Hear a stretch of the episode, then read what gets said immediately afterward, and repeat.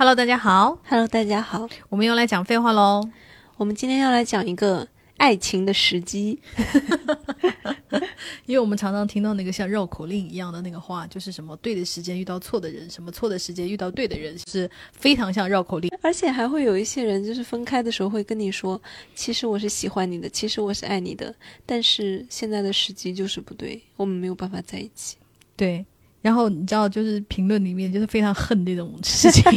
就是尤其是大家一听到这句话，就是马上想到就是这就是鬼男人的借口，然后就是把这个一通好骂。好，我们等会儿再来就是讨论这件事情到底有没有什么对的时机和错的时机，其实是我们影视和文学作品中非常喜欢用的一个东西。对，因为你知道，爱情就那么两下子，就是为了我们要给男女主角制造一些困难，我们总归就是要搞一点这种东西对，出来。阴错阳差就是戏剧性嘛。像最典型的那个电影就是《大话西游》，《大话西游》里面的至至尊宝，对，然后他和紫霞仙子的相遇，不就是因为时机不对吗？就是几次时机都不对，一次是紫霞仙子要嫁人了嘛，然后他又去抢亲，结果呢，你抢完亲你也不娶人家，然后你又要去陪师傅取经，就是整个你们的相爱都是不在他正好可以恋爱的时候。对，它里面有个很关键的，就是至尊宝为什么要带上那个紧箍咒，就是成为取经的人，就是他要在打牛魔王的时候，就是他要战力大增，他必须要带上那个。但是带上那个以后，你就是承认你成为取经人，就是要封心所爱，再也不能搞就是谈恋爱了。我觉得他就是一个很典型的，就是错的时机遇上了对的人。还有另外一个例子，我一下就想到的，应该就是很多朋友看过那个韩剧《请回答一九八八》里面，然后那个女主德善和。我认为是男主哈，就是就是狗焕他们两个之间的那个爱情线，就是德善是我们的绝对女主，然后呢，她有两个发小，一个叫阿泽，一个叫狗焕。狗焕虽然是外号，但是大家都这么叫，我们就这么叫了哈。然后呢，他这个是中间会有未来的插叙，然后你就能看出来女主最后是跟发小其中之一在一起了，但是你始终都不知道，这就是本剧最大的悬念之一，就是她到底是跟谁在一起了，她到底有没有跟那个狗焕修成正果？因为前面花了很多的篇幅来讲他们的那个爱情线，就是两个人那种初恋的那种很青涩的东西啊，然后还有男孩明明喜欢她，然后又那种很别扭，然后就是明明是在偷偷的看她，在等她。还装作在系鞋带，然后好可爱，然后两个人是有过互相喜欢的时候。当然还有另外一个围棋天才，那个阿泽也是对女主非常非常的好。大家都已经长大了，二十几岁了。然后呢，呃，狗焕也已经就是他是那个飞行员了，女主呢她已经做空姐了。嗯，阿泽呢，当然他是围棋天才嘛，他就是是职业棋手大高手。然后大家都是已经大人了，已经可以开始谈恋爱了。然后女主还。跟别人，她是有别的男朋友，就是也是在恋爱，不是说只跟只在发小圈里面打转。但是呢，这次碰到的这个男的，他跟他的前女友复合去了，就是明明跟女主约好，我们两个要一起看那个演唱会，然后就是约好的情况下，结果女主被人放鸽子了，而且他还在发小面前夸下海口，就是说我我是一定不会被放鸽子的，因为发小就是拿他开玩笑，然后就导致女主为了伪装成自己没有被放鸽子。然后就是穿着一身的运动服，就是在大冬天很冷很冷的时候，就打肿脸充胖子，然后强行说：“我就是要就是穿这个跑步装去赴约的，我们两个约好了。”然后就是强行就去了，去了之后就整个人身上冷的要死。其实他只是出去买菜，他已经不准备去了。然后这时候，那个我们的狗焕和阿泽，就是他喜欢他的这两个男孩，都通过不同的途径得知了他其实是被放鸽子了。然后两个人都冲向了那个就是演唱会的会场，因为知道他这时候已经没有人陪他看的演唱会，他就会很 又冷又孤独又可怜，然后都要去就是给自己喜欢的女孩的挽尊，你知道吗？然后这时候就是两个人就拼命的冲向会场，然后观众就根本不知道谁会先到，因为这很明显就是一个爱情的时机的那一刻，就是对赛跑嘛，你谁先出现在那一刻，你就是赢家嘛，你就占据了那个先机。然后我们的视角是跟着狗换的。然后就看到他在那里开车，开车的时候，就是他整个人就是非常非常的急，然后终于下定决心，我一定要就是跟我爱了这么多年的女孩就是要表白。而且他就是猛的开车冲过去的时候，他是非常帅的，就是你很期望他有个好结果，结果他一路上一直一直遇到红灯，每一个地方就是大家所有开车的人都知道，就是红灯一次停就处处停嘛，然后他就一直遇到红灯，他就急着就是猛拍喇叭，到了最后。他车下来的时候，他就已经要冲上去去找那个德善的时候，就刚好抢先那么一步，就是阿泽先给他衣服披上了，然后就已经到了他的身边，就只比他抢先一点点，就在他前面。然后狗焕就失去了那机会，然后他就待在那里，他就愣住了。然后他就，然后话外音就是他自己的内心独白，因为这是一个很沉默的男孩。然后这时候他突然有了话外音，让你知道他心里是怎么想的。他就说。为什么爱情的时机就是如此不垂青于我？是不是只要不错过那个红绿灯，一切一切就会不一样？我就会站在那个身边，也许后面就是我就可以跟他在一起。后面我也我们也知道，就是从这一刻就是分水岭，命运开始的那一刻，然后女主就是走向了就是下围棋的那一条线，就是没有跟狗焕在一起嘛。然后她就是在开始反省她整个成长过程中所有她错过的时机。然后，并且得出了这样的一个结论：他说，但是缘分还有时机，不是自动找上门的偶然，是带着恳切的盼望做出的无数选择，创造出的奇迹般的瞬间。毫不迟疑的放弃和当机立断，弄出了时机。那家伙就是他说阿泽嘛，因为他比我更恳切，我应该鼓起更大的勇气。搞怪的不是红绿灯，不是时机，而是我数不清的犹豫。就是其实他之前有无数的机会表白，他都错过了。对，还有比如说有误会的时候，伤到了德善的心的时候，其实德善曾经是喜欢过他的，然后但是他就是选择了那种很含蓄的方式，你知道吗？就小男孩那种，就是我暗示你，其实我不是那样想的，但是他又不肯正面解释，就是曾经有过那样的机会，有很多那样的机会，然后他最后就是说，怪我自己，是因为我犹豫了。这个我觉得。就是虽然他错过的时机，但是他错过的太多了，而且有一些是他自己放弃的，不能叫错过吧，对不对？除了最后一步以外，之前都是你放弃的，而不是你错过的。但但是你又从另外一个意义讲，正是因为你的这些放弃，因为那时候你还不成熟嘛，对你还不够看清自己的心嘛，就是这些又让你们的之前的那些种种经历，它成为了一个错的时机。你们如果比方说在更成熟、更能够看清自己的时候相遇。那也许就故事也就会不一样。对，嗯，所以你看，本人是认为爱情确实是有时机的，就是我非常坚信，就是有的时候怎么讲呢？如果你不在这个时机碰见那这个人的话，你们有可能就会在一起，就不会错过了。就是我们讲一个最典型的人吧，就是大 S，是不是？天哪，是不是他太典型了？因为你想想看，她和她和她前男友现在就是变成她老公了吗？他们如果在那个时候，如果两个人更勇敢一些，或者是说那个男的吧，那个他他现在的光头老公更勇敢一些，更没有就是被爱豆这件事情所绑架的话，他可能就不要经历他之前那段婚姻，可能他们两人那个时候就在一起了。所以我就觉得是那个时候两个人的相恋可能就是是对的人，但是是错的时机，导致于他们只有恋爱没有在一起。然后在事隔多年，他们终于又在对的时机又再一次碰见了，我就觉得很幸运，因为不是所有的情侣都会有第二次机会了。但是你知道吗？我在听这种故事的时候，我又会觉得，天哪，就是对的时机仿佛是一种迷信，就是因为它是建立在什么叫对？它是建立在你们两个有结果才叫对。然后什么叫做结果呢？是恋爱吗？是结婚吗？就是它，它是一个目的性很强的一个判断。没到死，你怎么知道对不对？至少在目前我们看来是对的嘛。OK，嗯，但也有可能你还有更对的时机，也有可能啊，因为我我本来就觉得人的一生不可能只遇到一段爱嘛。嗯，但是你知道每段时间遇到的爱都不一样，但是我就觉得大 S 这件事情它太典型，因为它这个故事有头有尾，你知道吗？嗯，因为我觉得大多数，比方说哦不错的时机对的人，就是比方说像战乱时代啊。就是你有一些国仇国仇家恨呐，没错，导致于你没有办法，就是就是太多的投入到你自己的小情小爱中。还有那个，比如说特别典型的也是影视剧《一把青》，嗯，里面的对不对？朱朱青和他算是初恋，她的第一任丈夫，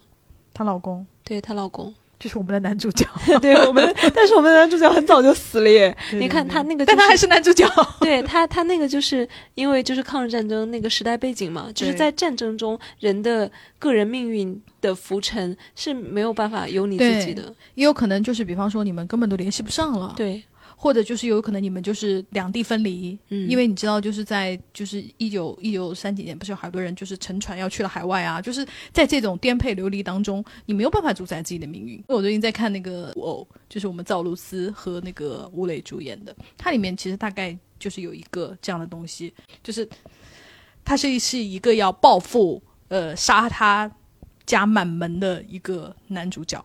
然后呢，他本来没有打算要谈恋爱，他本来就是他的人生目标就有一件事情，就是查出谁杀了我爹，我要把这个害我爹的人全部杀死，我要报仇，因为他害得我们全家，包括他有几个哥哥、他妈妈、他嫂子什么全死光了，就是他要报这个仇。然后结果在这种意外中就遇到了赵露思饰演的那个女主角，然后他就爱上了她，然后他也准备就是想过各种就是要不要放弃复仇，就是更温和的那个方式去复仇，就是这件事，比方说诉诸于法律之类的。OK，但是最后结果就是在种种的原因之下，他没有办法诉诸于法律，就是法律这件事情已经解决不了了，以及就是那种向皇上告御状这件事情解决不了这个问题了，所以呢，他就选择了放弃了，因为他们俩那时候已经快成亲了。就是已经，你知道前面就是大概三十几集都在谈恋爱，谈到那个最后就是要要复仇的时候，他就毅然把赵露思推开，就是说复仇对我来说更重要。但他一旦复了仇就没有办法回头了，就是因为他就是复仇的过程中，就比方说他杀了人嘛，然后以及他就是动用了那个军服，就是随便调动军队了，这已经就是谋逆之罪了。对对对，就是这一些就是到已经无法回头的时候，然后就是到这种情况，然后赵露思虽然就是在皇上面前帮他解释他为什么要这么做，就是毕竟有是身负这种血 血海深仇，但是他同时也就是提出来退婚，他就认为在最关键的时候你也没有跟我商量，你也没有跟我讲，就作为夫妻哈，他们俩那时候已经就是是未婚夫妻的那种，就是你也没有跟我商量，你依然要走这条路，而且在关键时候你还把我就是甩开啊，那个这时候就作为一个她充满现代性的女主角，提出了就是我们没有办法在一起了。就是因为你看，就是因为这个时候哦错过了。你想，如果她是报完仇以后再遇见的赵露思这个女主角，你看这个爱情线就完全没有问题啦。所以我就觉得他们也是一种就是错的时机的相遇。OK，因为我看到评论里面也常常会讲说，就是用那种万能的答案，就是说那就是因为不够爱啊，那就是爱不够深呐、就是相比较之下，你就是呃和他的就是比方说他的前程啊，就是包括就是吴磊这个角色哈，和他的那个呃他个人要复仇的这个意志比起来，你就是你就是无足轻重啊，就是很多人会用这种不负责的话来讲，但我就是觉得。其实说到大家没有人是生活在真空里的嘛，对不对？你生活在这个社会里，你就是会有这么多压力啊，你就是会有这么多，比方说你无法掌控的东西啊。就讲个最简单的比方好了，今天你有一个很好的升职的机会，但是是要去纽约，被迫和你的对象你知道吗？你在讲二十五、二十一的故事。我没有看过，你这样就是你虽然没有看过，但是你非常自然的引出了就是被观众骂爆的这段剧情。可是我如果是我的话，我就没有办法放弃一个很好的工作机会耶。对，exactly。然后男主就是去了，然后呃，男女主就是你可以想象他们两个就是如花美眷，就是他们那个剧情写的非常的丰满，两个人是真正的心灵上互相支撑。不只是爱情，而且是支撑彼此度过人生最艰难时期，然后追寻梦想的那种，就是非常丰富的一段感情。然后在这个基础上，他们两个发展出了爱情，一切都看起来很好。然后女主也开始走上走向了就是世界冠军之路，然后男主的记者生涯也走上了正轨的时候，男主就是九幺幺了。然后，因为他作为一个记者，他就被驻派到了那个美国的那个纽约的那个 office 去嘛。然后这时候他们两个之间就有时差，而且他们两个之中产生了感情上面的没有办法，第一次没有办法彻底的互相理解对方，因为男主他面对的是长期的就是生离死别，就是因为九幺幺那个事情，它并不是一瞬间，他长期的在做那个报道，以及后面的就是遗属啊，就是失踪人员的搜救啊，他。就是用了很大的篇幅在讲男主面对那个世界，他说我看到的是地狱，然后女主说加油，打起劲来，什么积极面对什么这种话，对她来说就是非常轻飘飘的，嗯完全没有办法理解她的那种痛苦。确实是因为他们两个生活的环境已经不同了，然后所以在这这种情况下，而且又有时差呀，又两个人又不在一起，在那种很珍贵的两个人说啊，我们明年也要到这里来那种跨年夜，你知道吗？那种关键的情侣时间点，又没有办法两个人就是在一起的时候，其实就是感情就受到了伤害，然后。那这时候他们两个就不相爱了吗？其实还是相爱的，嗯而且他们两个还是充分的理解对方的。但是在这种情况下也没有办法继续了，因为男主不可能放弃他那边的他的新闻事业和他所要追求的东西，然后女主她作为一个就是国家队的，她要就是她有自己的职业生涯。她也不可能放弃她自己的路径，然后他们两个都有各自的生活，而这个生活已经不可能有交集了。短期来看，然后他们两个就是说分手，因为真的继续不了了。但是这个就是，但是这个结局是被大家骂爆了，就会觉得说，因为我能理解观众为什么那么愤怒，因为他们两个实在是被编剧写的太好了，就是他们两个在一起真的是你看着就非常的开心，就非常的，就是他们的爱情是你会觉得这么不错。为什么一定要把他们拆散？真他妈讨厌！我来看电视剧，我不是来找心塞的。我能理解观众为什么那么难过，但是我会觉得，像他讲的那个现实条件造成的两个人生轨迹的，就是渐行渐远，我觉得是很合理的。嗯但他们也不算错的时机吧？嗯，我觉得，比如说，因为那个女主她他们两个分开的时候，女主就是非常伤心的说，她不想找一个就是像她妈妈那样的人。她妈就是新闻电台的女主播，就是是男主的大前辈，相当于就是她妈就是自己老公葬礼她都要去播新闻的一个女的。然后她就是她说她不想找一个我要永远等待她的一个人，因为我们感情再好也会这样磨损掉的嘛。因为她跟她妈妈的关系就是因为这样子，就是有很深的裂痕。然后所以她说接受不了，就是男主一直在外面。然后但是后来呢，大家非常接受不了的一点就是后来的剧情，大家发现女主的老公也在国外。然后，然后那个，然后因为新冠，他那里面还有个就是就是现在的背景，他说因为新冠隔离在外面还怎么样，就是回不来什么的。然后大家猛然发现，他他妈的不是也找了一个在外面的男的吗？为什么不能跟我们金童玉女的男主在一起呢？然后大家就觉得非常的生气，然后所以所以这时候就觉得。按照这个轨迹来说的话，而且男主后来也回国了，就是他在美国，就是相当于履历就是像是镀金吧，他的职业履历很漂亮，之后回来他也成为了就是新闻主播，他的职业也发展的很好，等于两个人都在国内了。然后这时候观众就更加生气，就是说你们两个并不是没有在一起的条件，为什么就是编剧要硬生生的拆开？那你如果你单纯你不拿就编剧怎么写，你单纯说如果这两个人的人生轨迹来看的话，那是不是两个人都在国内就是更好的时机？在这时候相遇，可能两个人就是有办法走在一起，就是不会像当初那样那么好，但是又没有办法继续，那么痛苦的分开，嗯，对吧？所以从这个意义上来说，那他们当时的相遇确实产生了很美的爱情，但是对他们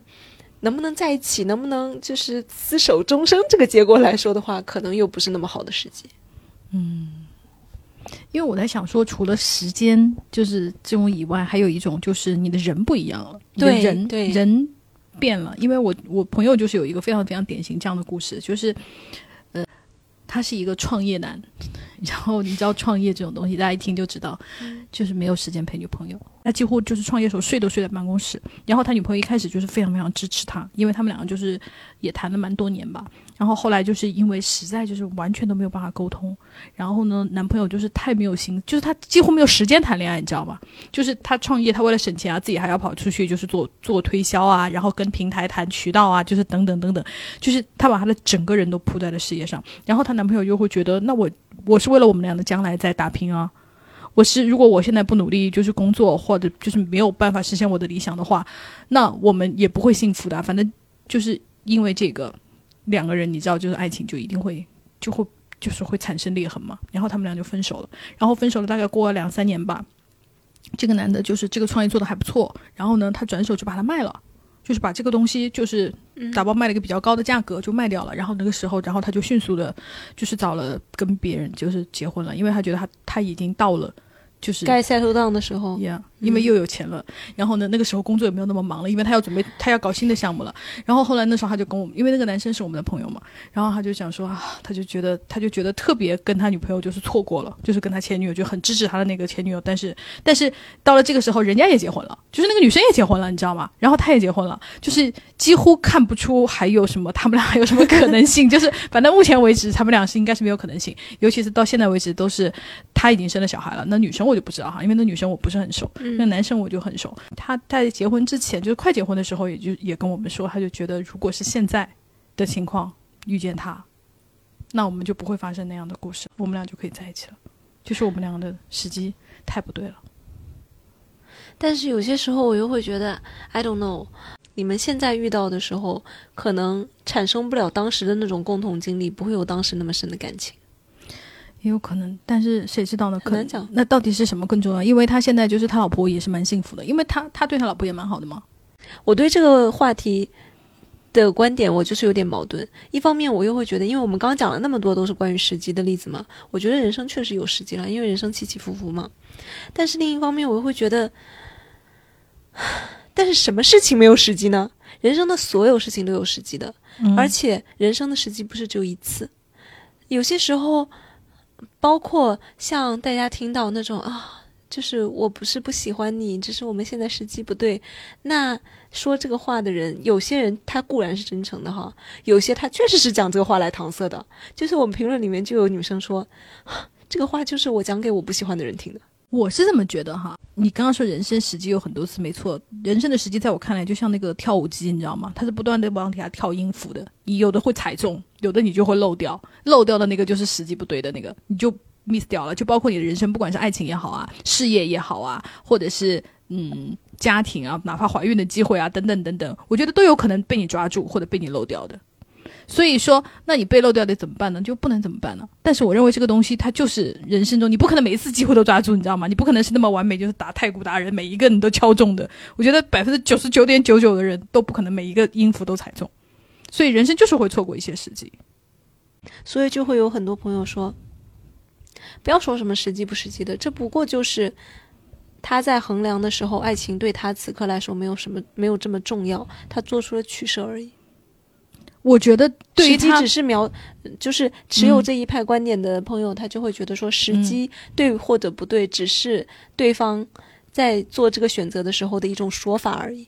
我不完全同意，就是我这个朋友也好，他在选择的时候，他并没有放弃爱情，因为他一开始要创业的时候，他也没有想到会跟女朋友分手啊，他并不是说啊，我我知道我要放弃我女朋友了，但是我还是选择了创业，我不认为是这种啊。很多朋友就是在我们聊这个话题的时候，很常提到异国恋、异地恋呢，就是跟二十五、二十一的这个情况就是特别像。我觉得可能是因为就是异国异地这个东西它太坚实的障碍，确实，所以它很容易就是把感情搞散。当然啊，嗯异地恋我觉得就是恋爱的 hard 模式，就是大家能不要选就不选的东西啊。但是如果你没有办法，就比方说你们爱的好好的，突然发生的就是必须要那个分开的。就像你刚刚说的那个新冠疫情啊，我有一个朋友也是因为就是疫情的缘故，然后就是分手了，因为回不来。就是原来他认为是可以回来的，就是，但是因为疫情，他已经三年没有回国了，三年没有见面了，这谈个什么恋爱啊？你跟你的 idol，你还能去线下演唱会看看呢？你跟你的爱人三年如果没有办法见面，你说这怎么爱吗？所以我觉得你，那你说这个时机是是人为能控制的吗？我这边刚好就有一个私信，一个女生讲的，她说她跟她的那个前男友就是异地加异国五年，然后因为疫情的原因，三年都没有见过面。天哪！因为疫情就正好三年，不是说对 大家对对，他就是因为疫情，就是真的三年没有见面，而且就是他说疫情真的改变了很多。当时我在英国读书，他在美国也没能在海外见一面，而且还在想，好没有真实感啊！在一起五年的人就这样，就是微信上分个手，可能就消失在彼此的世界里面了。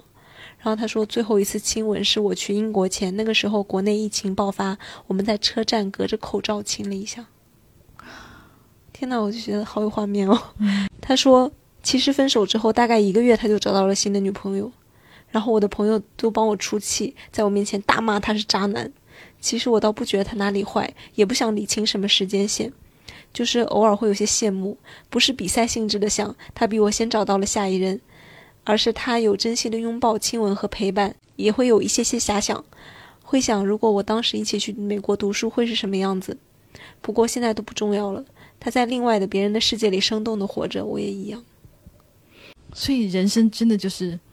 人生随机性好大哦。对啊。还有这个朋友说的，我觉得也很好，他完全就是跟时间没有关系，是跟他本人有关。他说我是因为没有自信，而且我觉得我自己没有准备好，在状态最差的时候和他。认识，我一直在拒绝他，但我真的不是不喜欢他。这我可以理解，因为我这边也有情况类似的朋友，就是是当时自己抑郁，然后导致心理状态非常差。她跟她男朋友当时是同居的，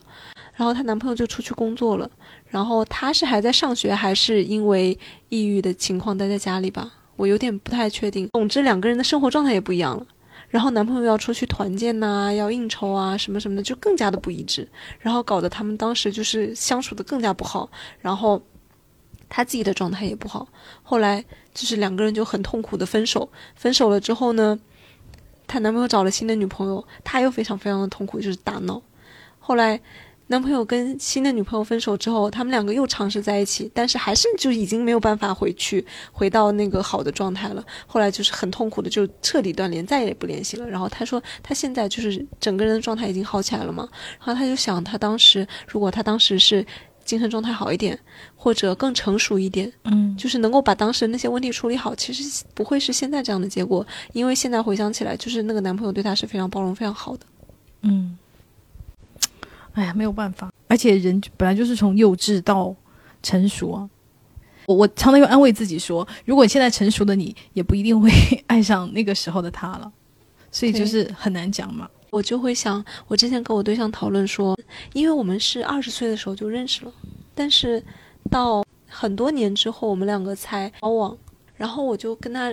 聊天说，如果我们二十岁的时候会跟彼此交往吗？我们两个都说不会。就算交往了，应该也不会长久，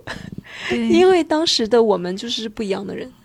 想要的也不一样。然后我想要的，我不可能从他身上得到。嗯，但是我这么牛逼，他应该能从我身上得到吧？真不错，我立刻进行一次就是精神男发言，很不错，精神小妹发言。这个女生她讲的故事，就是我觉得很像青春片呢。她说。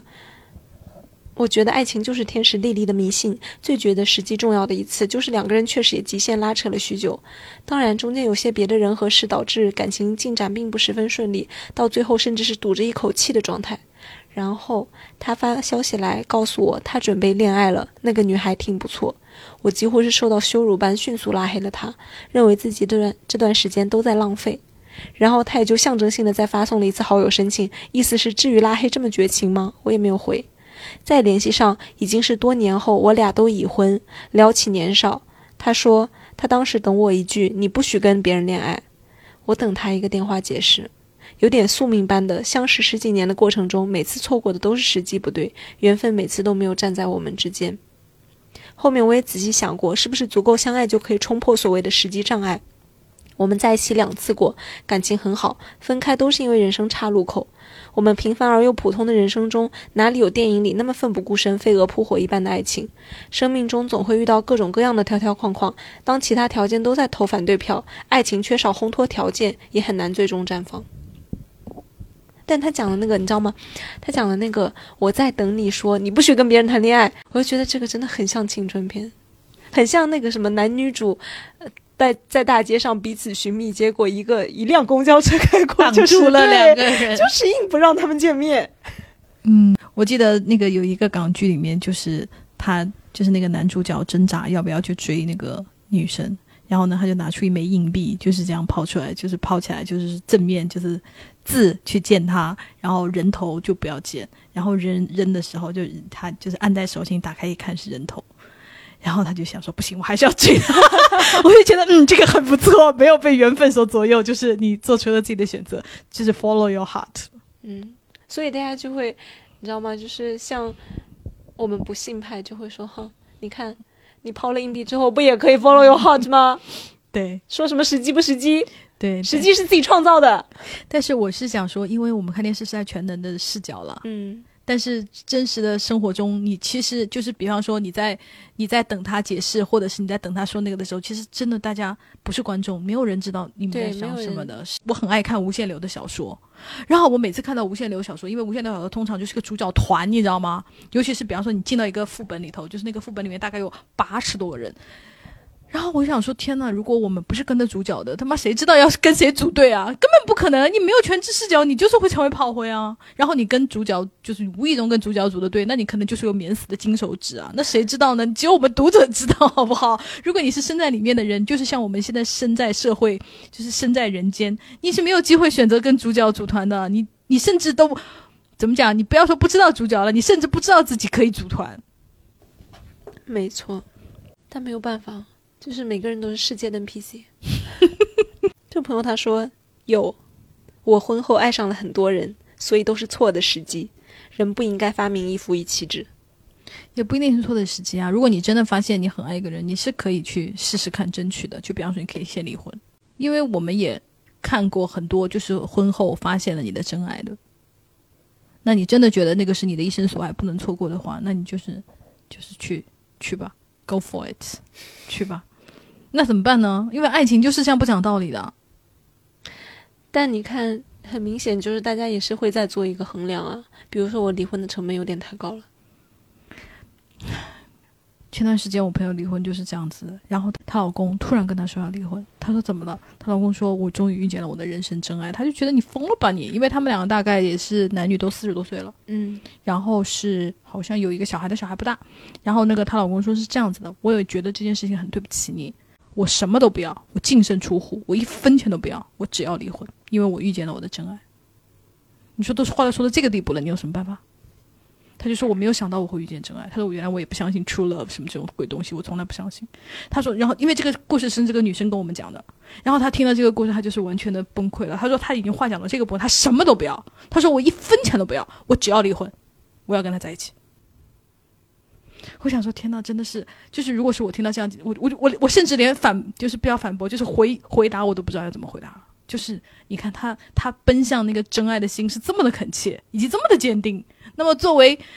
哪怕我是个受害者，我能又我又能怎么样呢？老房子着火真的好可怕啊！没有，我就是觉得。我又一方面，我又觉得这个男的蛮幸运，就是你能如此坚定的人，就是确定你遇到了真爱，因为也也许不一定是因为还没死嘛，你 也不一定是真爱，但是你此刻能够如此坚定的做出这样的选择，我也觉得你是一个 lucky guy 了，你是个幸运的人。嗯，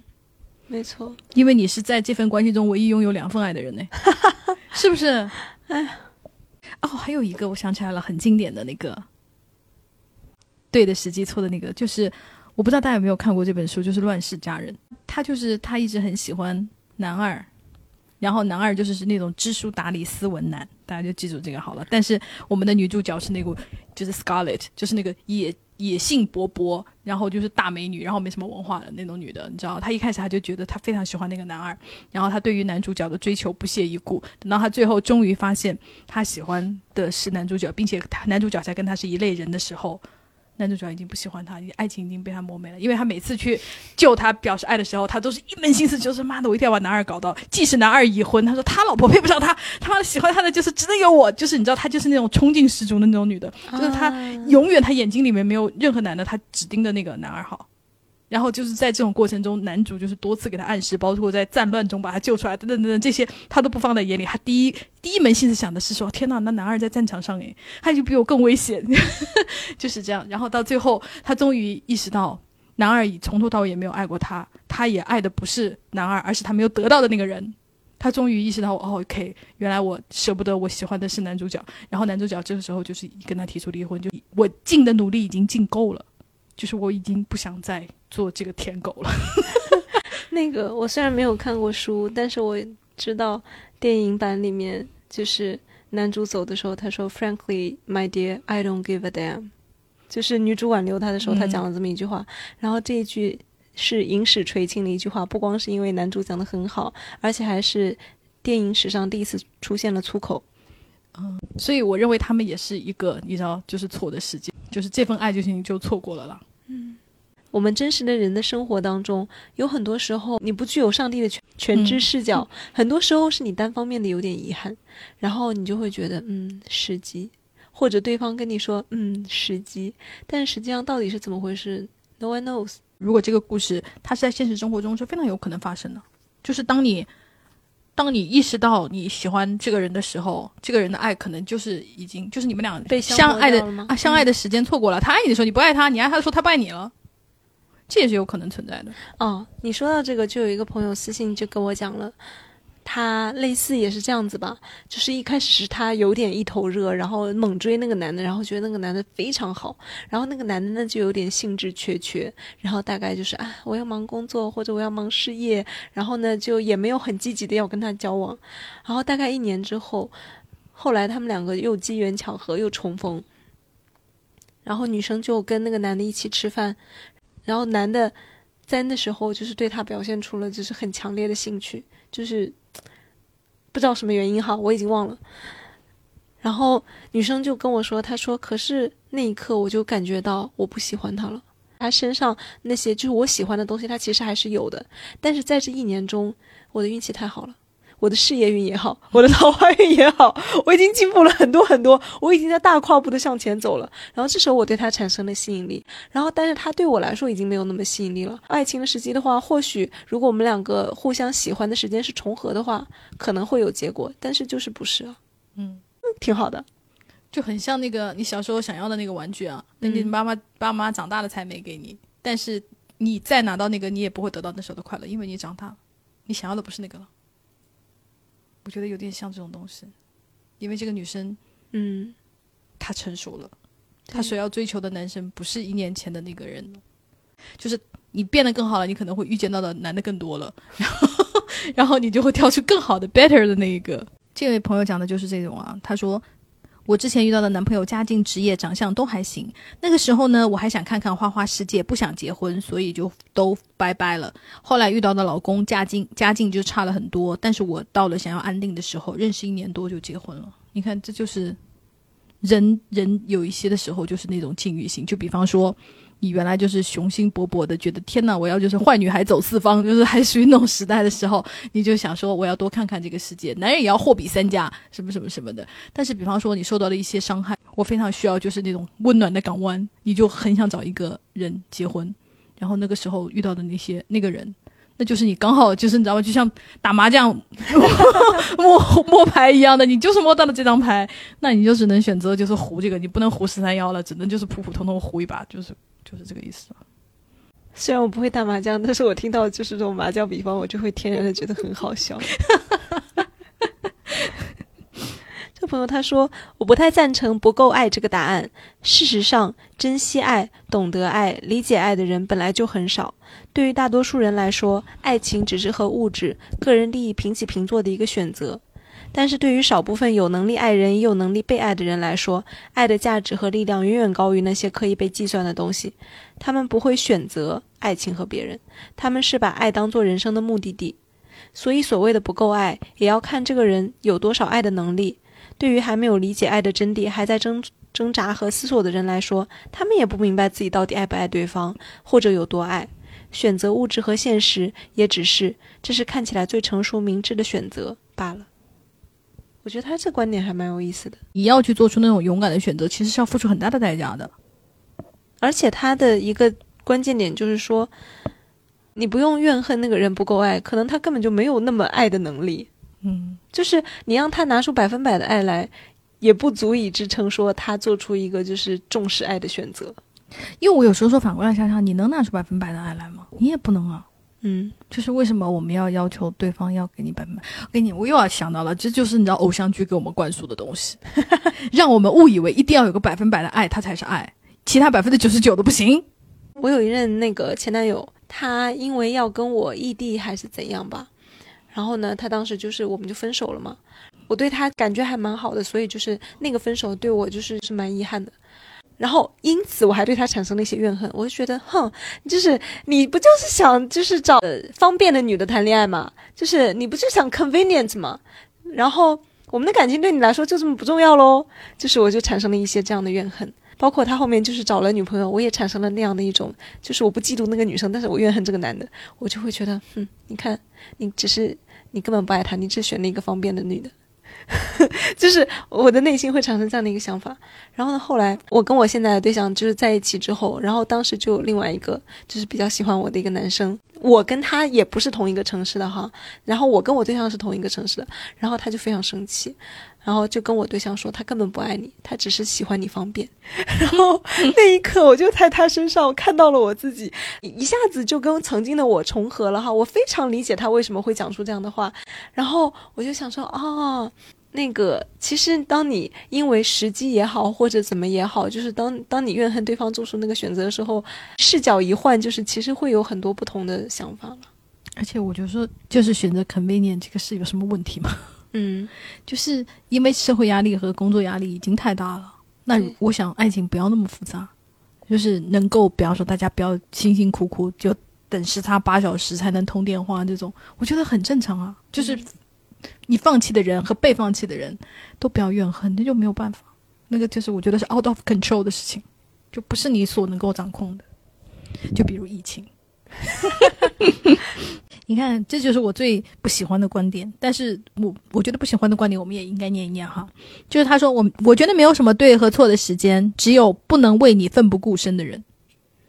唉，我又要说了，那你能为他奋不顾身吗？我们为什么总是在爱情里就是要求别人要怎么样呢？而且你要求奋不顾身，我觉得就是一个过于高的要求了。就像说我需要找一个能给我捐个肾的男的，就是 我觉得他已经他已经就是超出爱情的要求和标准了。唉但是我又想说，其实我又能理解为什么这些朋友那么怨恨，因为我也有过怨恨的时候。是的，就是但你，当你特别纠结于那件事情的时候，你就是很难放下，你就是想起来，你还是会生气，嗯你就会觉得凭什么？嗯，而且你会纠结于那个你不够爱我。嗯而且有很多时候，嗯，甚至你都没有那么喜欢那个人，但是你就是讨厌，感觉自己好像输了，就是因为因为在这种情况下，我们往往有一种，哈，我被你拿去跟别的东西衡量，结果对你来说我就是不重要喽。那这件事情就是，就算这件事情可能就是客观的哈，因为人家都做了选择嘛，对不对？就是我们会觉得这件事情就是针对我个人的，是对我的就是这个人的价值的贬损。嗯我觉得，尤其是在恋爱，因为恋爱是一种亲密的关系嘛。然后，当你被你的恋人打了一个低分的时候，你受到的自尊的损害会特别大。然后这时候就会激起这种很强烈的就是情绪的反扑。我印象中非常深，大家有没有看过香港片叫《古惑仔》？就是应该嗯上一点年纪的朋友看过吧？因为这里面就是我印象最深的情节，其实完全不是发生在男主角身上，是发生在男二号陈小春身上的。受伤了以后呢，他当时就跟他女朋友表白了，女朋友就莫文蔚扮演的，莫文蔚还挺高兴的，就是啊我们要在一起啊什么什么什么的，然后就问他说你为什么就是怎么突然跟我表白？他们俩之前就是已经有暧昧蛮久了，然后陈小春就是就说的非常坦白，那个是我看这个电视的时候，就是而且我那时候也很小，非常小，也是被震撼了，因为陈小春就是说的非常的真实。他说，就是事业不顺的时候，人总要有个安慰奖吧。啊！他就是说他是安慰奖，他连一等奖、二等奖、三等奖什么都天是。嗯，他就是这么讲的。好残酷哦！对我印象特别深。然后我当时我就啊、原来是这样，原来爱情不是就是他不是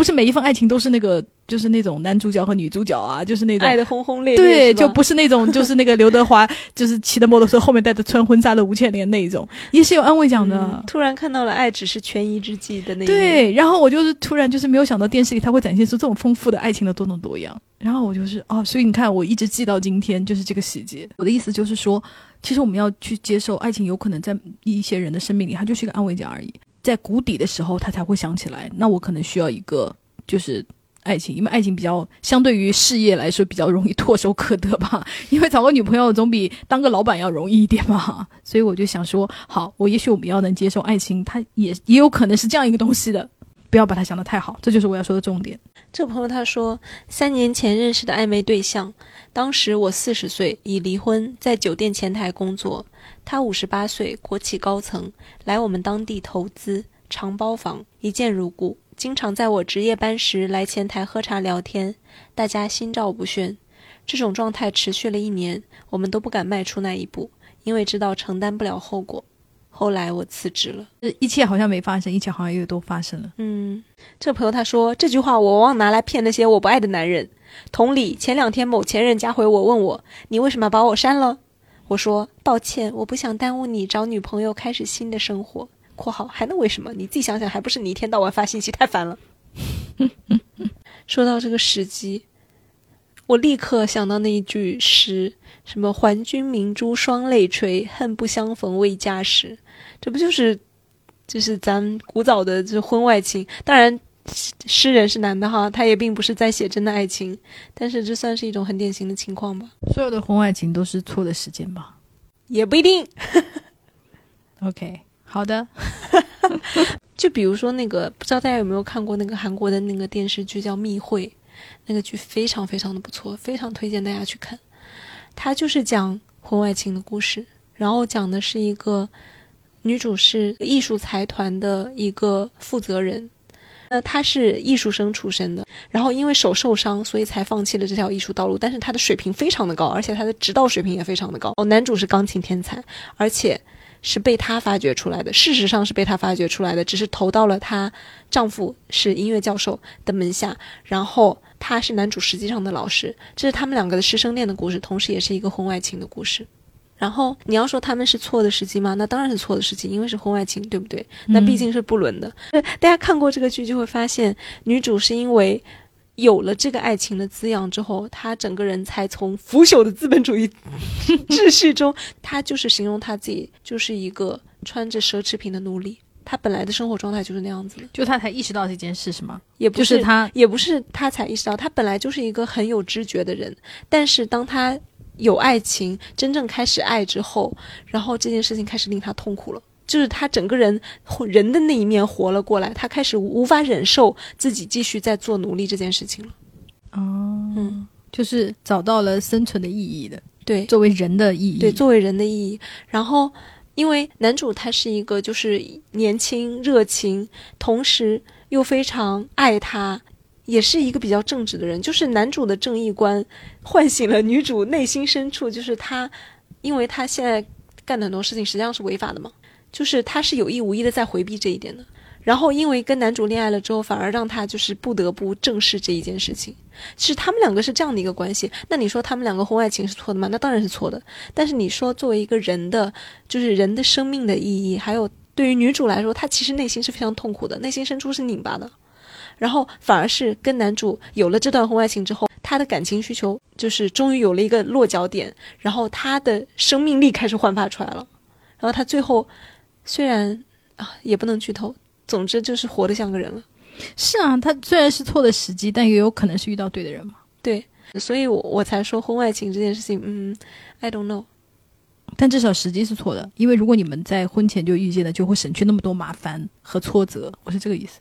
他们在婚前遇见的话，我的感觉哈，嗯，就是这个小男生对这个女主应该产产产生不了那么大的影响，因为他身上的那些特质恰恰是。对于这个处境中的女主是有很大的意义的。我这里就有一个朋友，他提出了一个观点，他说：“其实没有什么对的人，对的人只有一个，就是自己。”他可能就是想说，没有哪一个人是真正的正确答案吧。其实我 kind of 是赞同的。我一方面我的一个理由是人不到死不知道，嗯、然后另外一个是人会变了。所以是哪有什么正确答案呢？就是对错这件东西到底到底怎么判断？我是觉得就是不要把爱情这件事搞得这么悲观，就是或者是说它确实有不稳定性和不确定性，因为不仅是你的对象会变，你也会变嘛，嗯、对吧？这种什么唯一的正确答案是自己这个话就是非常的怎么讲？我觉得是有点狭隘了。我的感受就是要去相信，相信这段关系，相信你。就是 in love，它就是 love。我觉得他这个话里面有一定好的成分是，可能不用那么执着的去寻找一个 the one，、